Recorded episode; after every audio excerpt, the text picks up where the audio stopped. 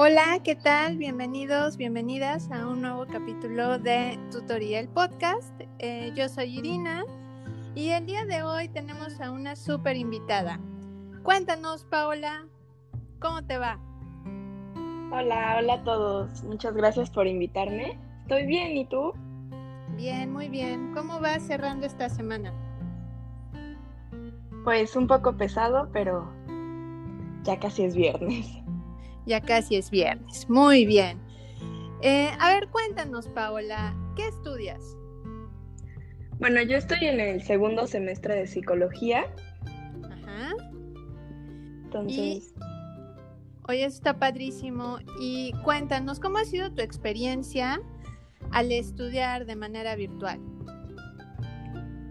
eh, pues mira, al principio sí me costó un poco de trabajo como adaptarme a estar casi todo el día frente a la computadora y pues ver nada más a mis compañeros en un recuerdo muy pequeño. Eh, pero ya me he organizado mejor, tengo mi agenda que me ayuda a, a recordar las tareas y, las, y los diferentes proyectos que tengo que hacer. Y pues, pues ya ahorita como un poco más normal, trato de hacer como un poco de receso y hacer actividad física acá en mi casa. Pero pues ahorita bien. Tú iniciaste la licenciatura 100% virtual. No, no tuviste chance de conocer a tus compañeras y compañeros antes, ¿verdad? Sí, exacto. Ok. Mm, ¿Y eso cómo, cómo lo sientes frente a cómo te relacionas con, tus compañeras, con tus compañeros, hasta con tus profesores? ¿Cómo es la relación? Pues al principio sí fue muy complicado por el mismo hecho de que acababa, bueno, iba a entrar a la universidad, no conozco, no conocía a nadie y al principio pues como que todo era por WhatsApp, entonces te llegaban mensajes por WhatsApp que ya te incluían a este grupo y como que la gente empezaba a hablar, pero era muy extraño porque no los conocías, o sea, físicamente, no, nunca los habías visto, pero ya había como conversación en el chat. Entonces para mí esto fue muy extraño. Y, y bueno, creo que algo que nos ha servido es que los profesores desde muy al principio se, se comunican bien con nosotros, eh, nos preguntan cómo estamos, o sea, son muy abiertos y realmente se involucran como, como en cómo lo estamos pasando ahorita. Y bueno, algo que también ayuda mucho es que tomamos, eh, perdón, es que a veces hacemos proyectos en equipo, entonces esto me ha ayudado a conocer nuevas personas, pero sí, la verdad es que es un reto socializar. Y, y bueno,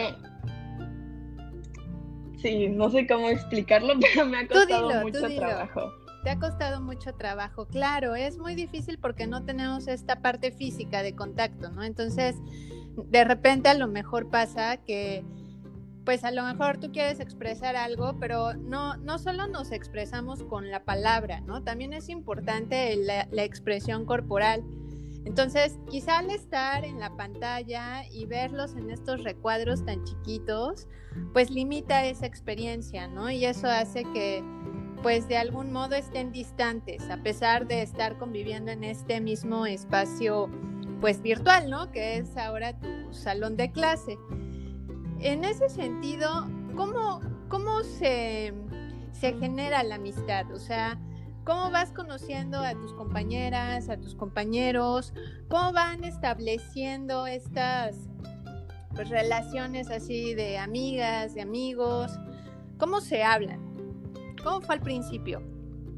Sí, bueno, pues al principio, justo, ¿no? Algo que, que ayuda mucho cuando estamos en, presenci en presencial es que llegamos a un salón de clase y pues empiezas a hablar con las personas antes de comenzar la clase. Y pues ahorita uno entra al Zoom y por lo general todas las cámaras están apagadas y esperas a que llegue el profesor y empieza a dar su clase. Entonces, esta como interacción fue como muy lenta, por así decirlo. Empezamos a comunicarnos más a partir de estos trabajos en equipo. Y justamente ahorita hablaba con una amiga que, que, bueno, como la conozco desde el primer semestre, ¿no? Entonces igual por trabajos en equipos la conocí, pero justo hablábamos que a veces uno se siente como muy solo y no sabe exactamente cómo socializar de manera virtual o no, se puede hablar entre clases solo por chat, es muy complicado.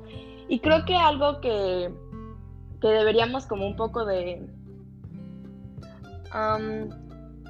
como deberíamos nosotros... Eh, eh, a ver, se me fue la palabra, perdón. No pasa nada. Pero creo que muchos de nosotros estamos como igual, como que no sabemos cómo socializarnos y a veces deberíamos tomar la iniciativa. Es muy extraño que alguien te manda WhatsApp como, hola, ¿cómo estás?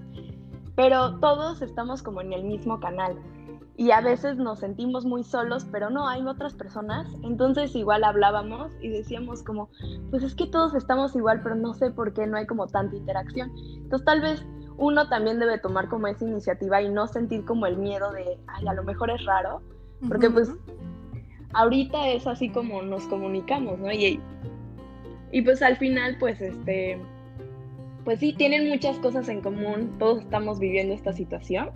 Entonces esta, esta como participación o esta intención de, bueno, voy a hablarle aunque sea para pedirle la tarea y por lo menos aunque sea comunicarnos de cómo sentiste la clase, cómo, cómo ves este profesor o esos pequeños detalles que van haciendo una comunicación y se abren pasos a amistades, ¿no?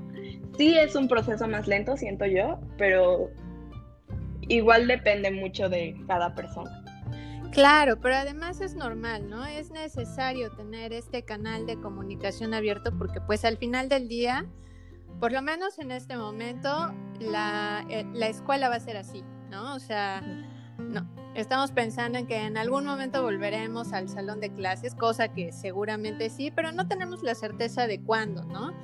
Entonces, quizá uno de los puntos más importantes frente a eso es no estar pensando justo en el, ojalá ya mañana digan que las escuelas abren, ¿no? Y llega mañana y la escuela sigue siendo en tu casa. Y entonces otra vez, y ojalá mañana, ¿no? En ese sentido, ¿qué recomendarías? O sea, ¿qué, actitud debemos de tomar frente a, frente a esta situación y a esta nueva forma de socialización?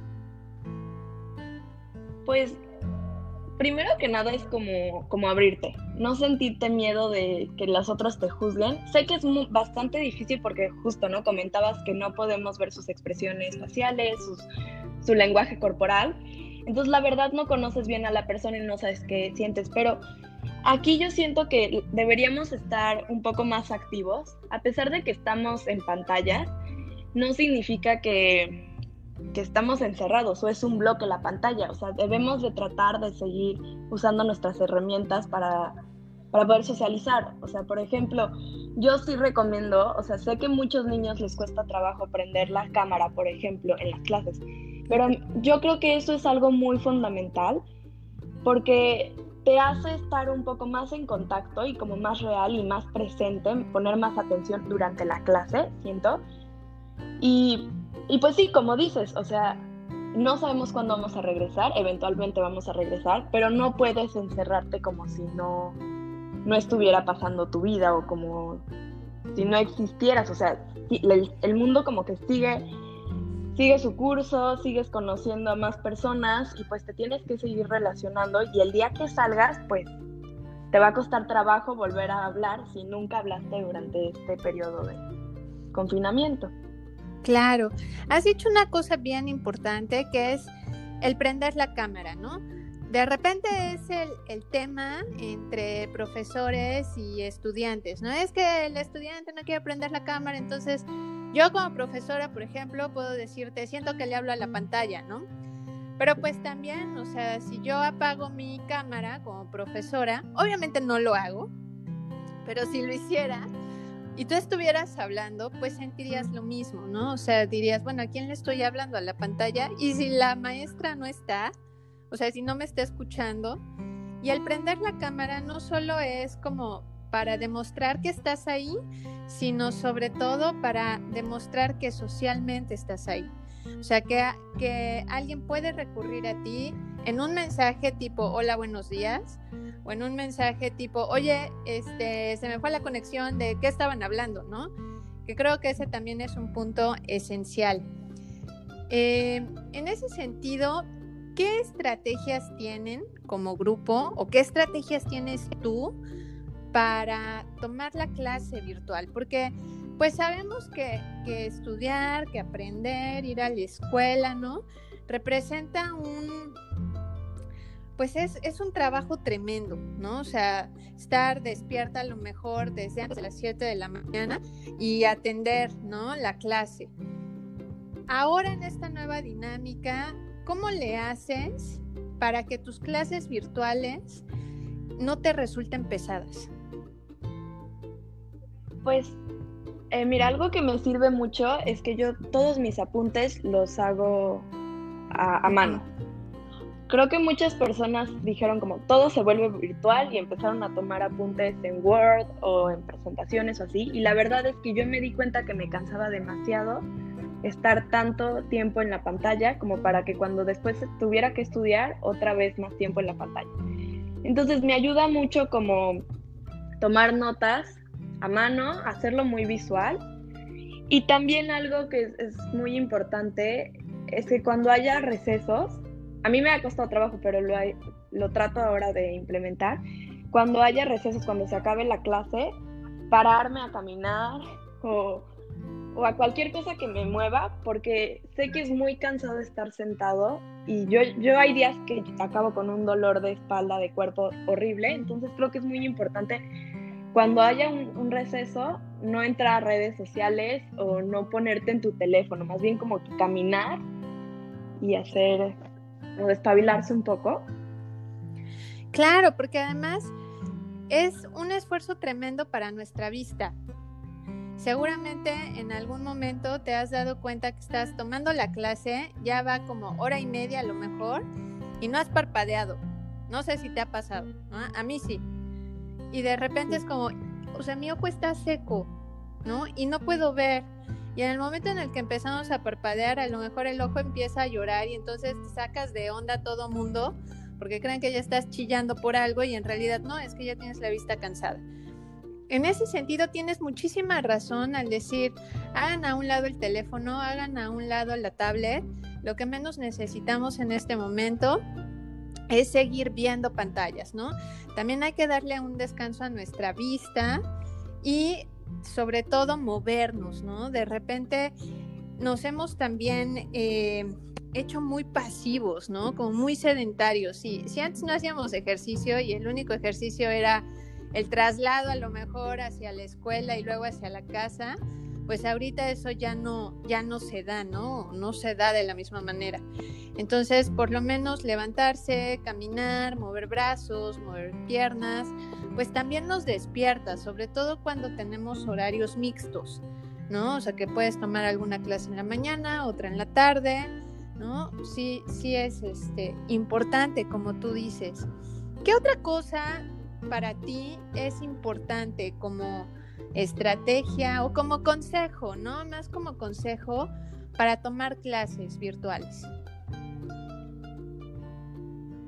Mm, ¿Qué le dirías a los profesores? Mm, pues tal vez los profesores, este, como un consejo que les daría a ellos, es que pregunten, o sea, no, no de forma interrogatoria, pero que pregunten, por ejemplo, no sé, Funalito, este, ¿vas bien? ¿Todo bien? Y así, o sea, como que haya un poco de esa interacción, igual porque, pues, por el mismo hecho de que estamos en pantallas, es más fácil las, los factores distractorios, hay muchísimos más factores distractorios acá en la casa. Y no, no de forma interrogatoria, pero por ejemplo, yo tengo profesores que de repente no acaban de, explicar un tema y entonces dice, ah, Funalito, ¿todo bien? ¿Y tú, todo bien? O así. No solo de, hay dudas, porque hay veces que los, siento que los alumnos nos desconcentramos y en el momento en, hay dudas, ching, ya se me perdió qué estábamos haciendo, ¿no? Entonces a lo mejor en el momento en el que el profesor le pregunta como directamente a él, siento que se da el tiempo, dice como, ok, ya no interrumpa la clase y tengo el tiempo de poder preguntar, eso creo que sirve. Muy bien. Y no sé qué más, la verdad. A ver, espera. eso está padre, o sea, que la profesora o el profesor pregunte, ¿todo bien? Porque además es una pregunta que a lo mejor no solo va con la intención de ver si estás o no poniendo atención, sino el cómo te sientes, ¿no? Em, ¿Dirías que también es importante esta parte, digamos, emocional? O sea, el, cómo te levantas para tomar la clase. Sí, mira, apenas este año implementé levantarme más temprano, porque algo que pasa mucho es, ay, bueno, estoy en mi casa, me paro 20 minutos antes de la clase o ni siquiera 10, ¿no? Prendo la compu y vámonos a clase. Y no, siento que debe de haber como una separación en me levanto, desayuno bien, me visto, me despejo y ya después, como lista, preparada, me conecto a mis clases. Entonces, esa, a mí algo, a mí me pasaba al principio, o sea, de que me levantaba tardísimo y me conectaba y no, la verdad, al final como que entras ya cansado, como muy cansado, sin ganas de hacer. Entonces yo, yo por lo menos, yo ahorita lo que hago es que me levanto temprano y ya sea que haga ejercicio, ¿no? Acá en la casa, una rutina de abdominales o algo así, como que para que vaya activándose mi cerebro y allá a la hora de sentarme a las clases ya tengo un poco más de energía. Eso está padrísimo porque haces que tu cuerpo se despierte, ¿no? En lugar de continuar así dormida, ¿no? Y eh, en lugar de poner atención es más bien como, ah, quiero regresar a la cama. Que también es completamente normal, o sea, también les pasa a ustedes, nos pasa a nosotras, a nosotros como maestras, pero pues sí es importante tener justo una rutina, como dice Paola. ¿Qué cosa no debe de hacer un profesor o una profesora? ¿Qué, no funciona en una clase virtual? Algo que yo siento que no funciona para nada es la profesora que llega y nada más habla y habla y habla tiene que, tiene que haber un material visual, porque si no es, es, a mí me cuesta muchísimo trabajo una clase que no tenga algo visual, aunque sea una presentación o imágenes, o por lo menos que pongan el pizarrón del Zoom, porque si no, yo me desconecto, me pierdo muy fácil. Entonces, esas profesoras que llegan y nada más hablan y hablan y hablan como monólogo, creo que no funciona para No funciona, ¿no? O sea, necesitamos tener recursos. O sea, la imagen, la presentación, a lo mejor eh, una pista de audio, algo, ¿no? Que, también les ayude como a ir eh, enlazando los temas. Y a ver sobre las presentaciones, ¿no? Porque, híjole, de repente como, como profesoras, como profesores, o nos emocionamos con las diapositivas o no nos emocionamos y son diapositivas bien raras. Para ti, ¿Cómo es el material audiovisual que utilizan eh, tus profesores? Pues yo entiendo que hacer una presentación pues sí es trabajo para ustedes y la verdad agradezco mucho cuando se toman eh, pues el tiempo de hacer estas presentaciones. Mira, el semestre pasado me tocó una profesora de que sus presentaciones pues vamos no tenían casi nada era como muy, era todo una presentación en blanco, las diapositivas tenían fondo blanco y puras letras. Entonces eso tampoco es muy visual. A mí me parece que las presentaciones lo mejor es que tengan imágenes y por viñetas los puntos importantes. Y algo que también, por ejemplo, eh, mi, mi maestra de,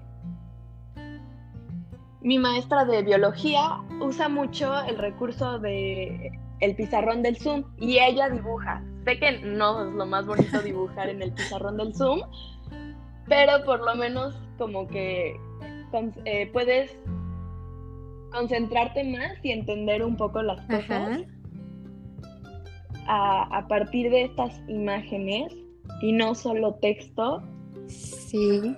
Y bueno, claro, también, o sea, si hay este audios, videos, todo eso también sirve mucho. Y, y también el debatir en clases. Eso funciona, ¿no? Porque también se les pone, se les puede poner a debatir en, en equipos, ¿no? Y funciona esta parte de, de volver a socializar, de volver a platicar con tu compañera, con tu compañero, ¿no? Y de compartir ideas, ¿no? Creo, o sea, el debate, claro que es una de las estrategias que mejor quizá funciona. Y a ver, como alumna, ¿sí? Como estudiante, ¿qué no está padre que hagan? Digo, porque podemos decir que no está padre que haga el profesor, ¿no? Pues está fácil. Ay, el profesor habla todo el tiempo, ¿no? O ay, el profesor todo el tiempo se la pasa peleando con el Zoom.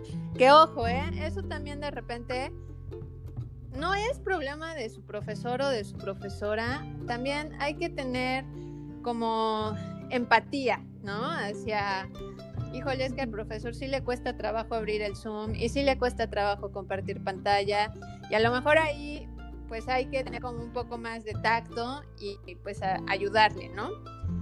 Pero a ver qué pasa con las y los estudiantes. O sea, que no está padre, qué hacen en la clase virtual y qué sí está padre. ¿Qué nos dirías? Bueno, creo que el primer punto sería pues apagar la cámara, ¿no?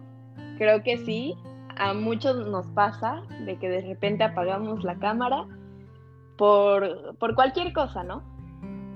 Eso sí no está padre. Eh, siento que igual pues aquellas personas, ¿no? Que tienen su lugar de trabajo compartido con los hermanos, con los papás o con alguien más, pues eso también es un factor distractor y de hecho a mí me pasa, ¿no? Que de repente estoy en la clase y mi hermana me dice algo y me muero de la risa, ¿no? Y, pues yo sí, yo en, en, la posición del profesor sí me quedaría como, pues, que le dio tanta risa, ¿no? Entonces eso tal vez no está tan padre. Eh, y bueno, pues sí, tratar de, como dijiste al principio, ¿no? De no tener el celular, el iPad a la mano, porque cuando llega un mensaje o así, siento que es muy fácil distraernos y empezar a chatear y hablar con el amigo por el WhatsApp o, ver Facebook o ver Instagram o esas cosas. Ok. ¿Y qué si está padre? ¿Qué sí, qué sí les agradecen los profesores, las, las profesoras? Pues yo lo que he visto es que nos agradecen eh, pues nuestra participación. O sea, cuando participamos damos ejemplos o comentamos, o sea, porque hay veces, o sea, si ustedes lo piensan, en la sala presencial luego se hablaban de muchas cosas y no forzosamente de la materia, ¿no? No digo que hay que hablar todos de su día y perder el tiempo, pero como que estas cosas de compartir experiencias o cómo lo están pasando, eso también está padre. O sea, siento que, que, el profesor sepa cómo lo estamos sintiendo emocionalmente, por ejemplo, eso creo que es algo beneficioso para todos. Y pues nuevamente, ¿no? Se abre como un grupo de apoyo en el... Pues un grupo que te das cuenta que no son compañeros, unas caritas que ves en el Zoom, separados o diferentes a ti, o, sino que pues están como en el mismo grupo, en el mismo canal. Entonces, sí, participar es muy importante, aunque sea para decir hoy me siento bien. O sea, esto de hablar, participar, debatir es muy importante y siento que eso está muy padre. Muy bien, Paula.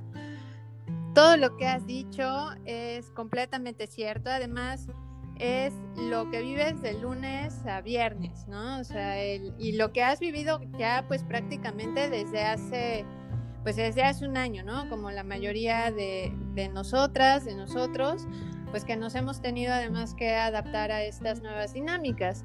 O sea, desde tener que, pues ni modo, ¿no? O sea, a lo mejor lo escuchan de fondo, ¿no? Pero por aquí pasó el del pan y se escucha la corneta. Y pues uno no puede decirle al del pan, oye, no pases, porque en este momento estoy tomando mi clase, ¿no? O sea, son ese tipo de cosas con las que de repente pues tenemos que lidiar. Pero eso no quiere decir que no podamos concentrarnos o que no podamos tomar clase o, como lo has dicho, conocer a nuestras compañeras, a nuestros compañeros y realmente establecer pues una relación fraternal que a lo mejor nos puede llevar más tiempo, ¿no? Porque pues estamos en otros espacios, pero que al final del día están ahí, o sea, tú, tú ya tienes seguramente tus grupos de WhatsApp con, con tus compañeras, con tus compañeros más cercanos Y, eh, y, el día en el que regresen al aula, bueno, pues seguramente habrá otro tipo de relación a la cual tendrán que enfrentarse. ¿Qué, ¿Qué, quisieras decir para cerrar esta pequeña entrevista el día de hoy? ¿Qué consejo quieres, quieres dar? Bueno, pues para cerrar, aunque creo que ya lo dije, pero sí le daría el consejo a todos los alumnos, que sé que es muy difícil concentrarse, pero que prendan su cámara, que prendan el micrófono, que hablen, en serio, que no se sientan, que no, que no tengan miedo, o sea, todos estamos en la misma situación, ya llevamos un año, ¿sí? Pero todos estamos en la misma situación y que no tengan miedo como a abrirse y a probar nuevas cosas, ¿no? O sea, hablar de esta manera, socializar de esta manera. Y y ya es todo. O sea, siento que muchas personas siguen como atrás del computador y no. O sea, en serio, ábranse, hablen con sus amigos. Es como muy importante, siento, esta parte de, de socializar. Siento que es el factor que más ha cambiado con, con esta situación de la pandemia. Así que, pues sí, yo les digo que en serio abran, hablan con sus amigos, aunque jueguen en línea o hagan actividades juntos, ¿no? Pero sí, sobre todo pues esta parte como... Claro, y además hay, hay ciertas cosas que se pueden hacer. O sea, dijiste jugar en línea, pero pues también tenemos algunos servicios de streaming que nos permiten ver alguna serie o alguna película en grupo. Y bueno, pues estas formas también ayudan pues sobre todo a que los lazos, digamos, de amistad se, fortalezcan, ¿no? Y de nueva cuenta la parte de la comunicación y también, eh, aunque quizá no lo dijiste tan, tan claro, ¿no? Pues la parte de la expresión de cómo nos sentimos, que es fundamental, ¿no? o sea, reconocer que vamos a tener días buenos, vamos a tener días malos y habrá simplemente días pero pues es importante comunicarnos y qué mejor que hacerlo pues con nuestras compañeras y nuestros compañeros, ¿no? Porque pues como lo has dicho perfectamente bien, están, están viviendo exactamente lo mismo, ¿no? Estamos viviendo exactamente lo mismo. Ha sido todo un gusto tenerte como invitada en Tutorial Podcast. Eres la primera invitada, así que esto nos pone muy, muy, muy Muchas felices. Gracias. Y por favor, eh, cuídense mucho. Recuerden que Tutorial Podcast normalmente sale los viernes a las 6 de la tarde. Tenemos Instagram, es tutori-mx. Nos pueden seguir, dar like, guardar publicación o compartir. Muchas gracias, cuídense, cuídate mucho, Pau. Muchas gracias por invitarme.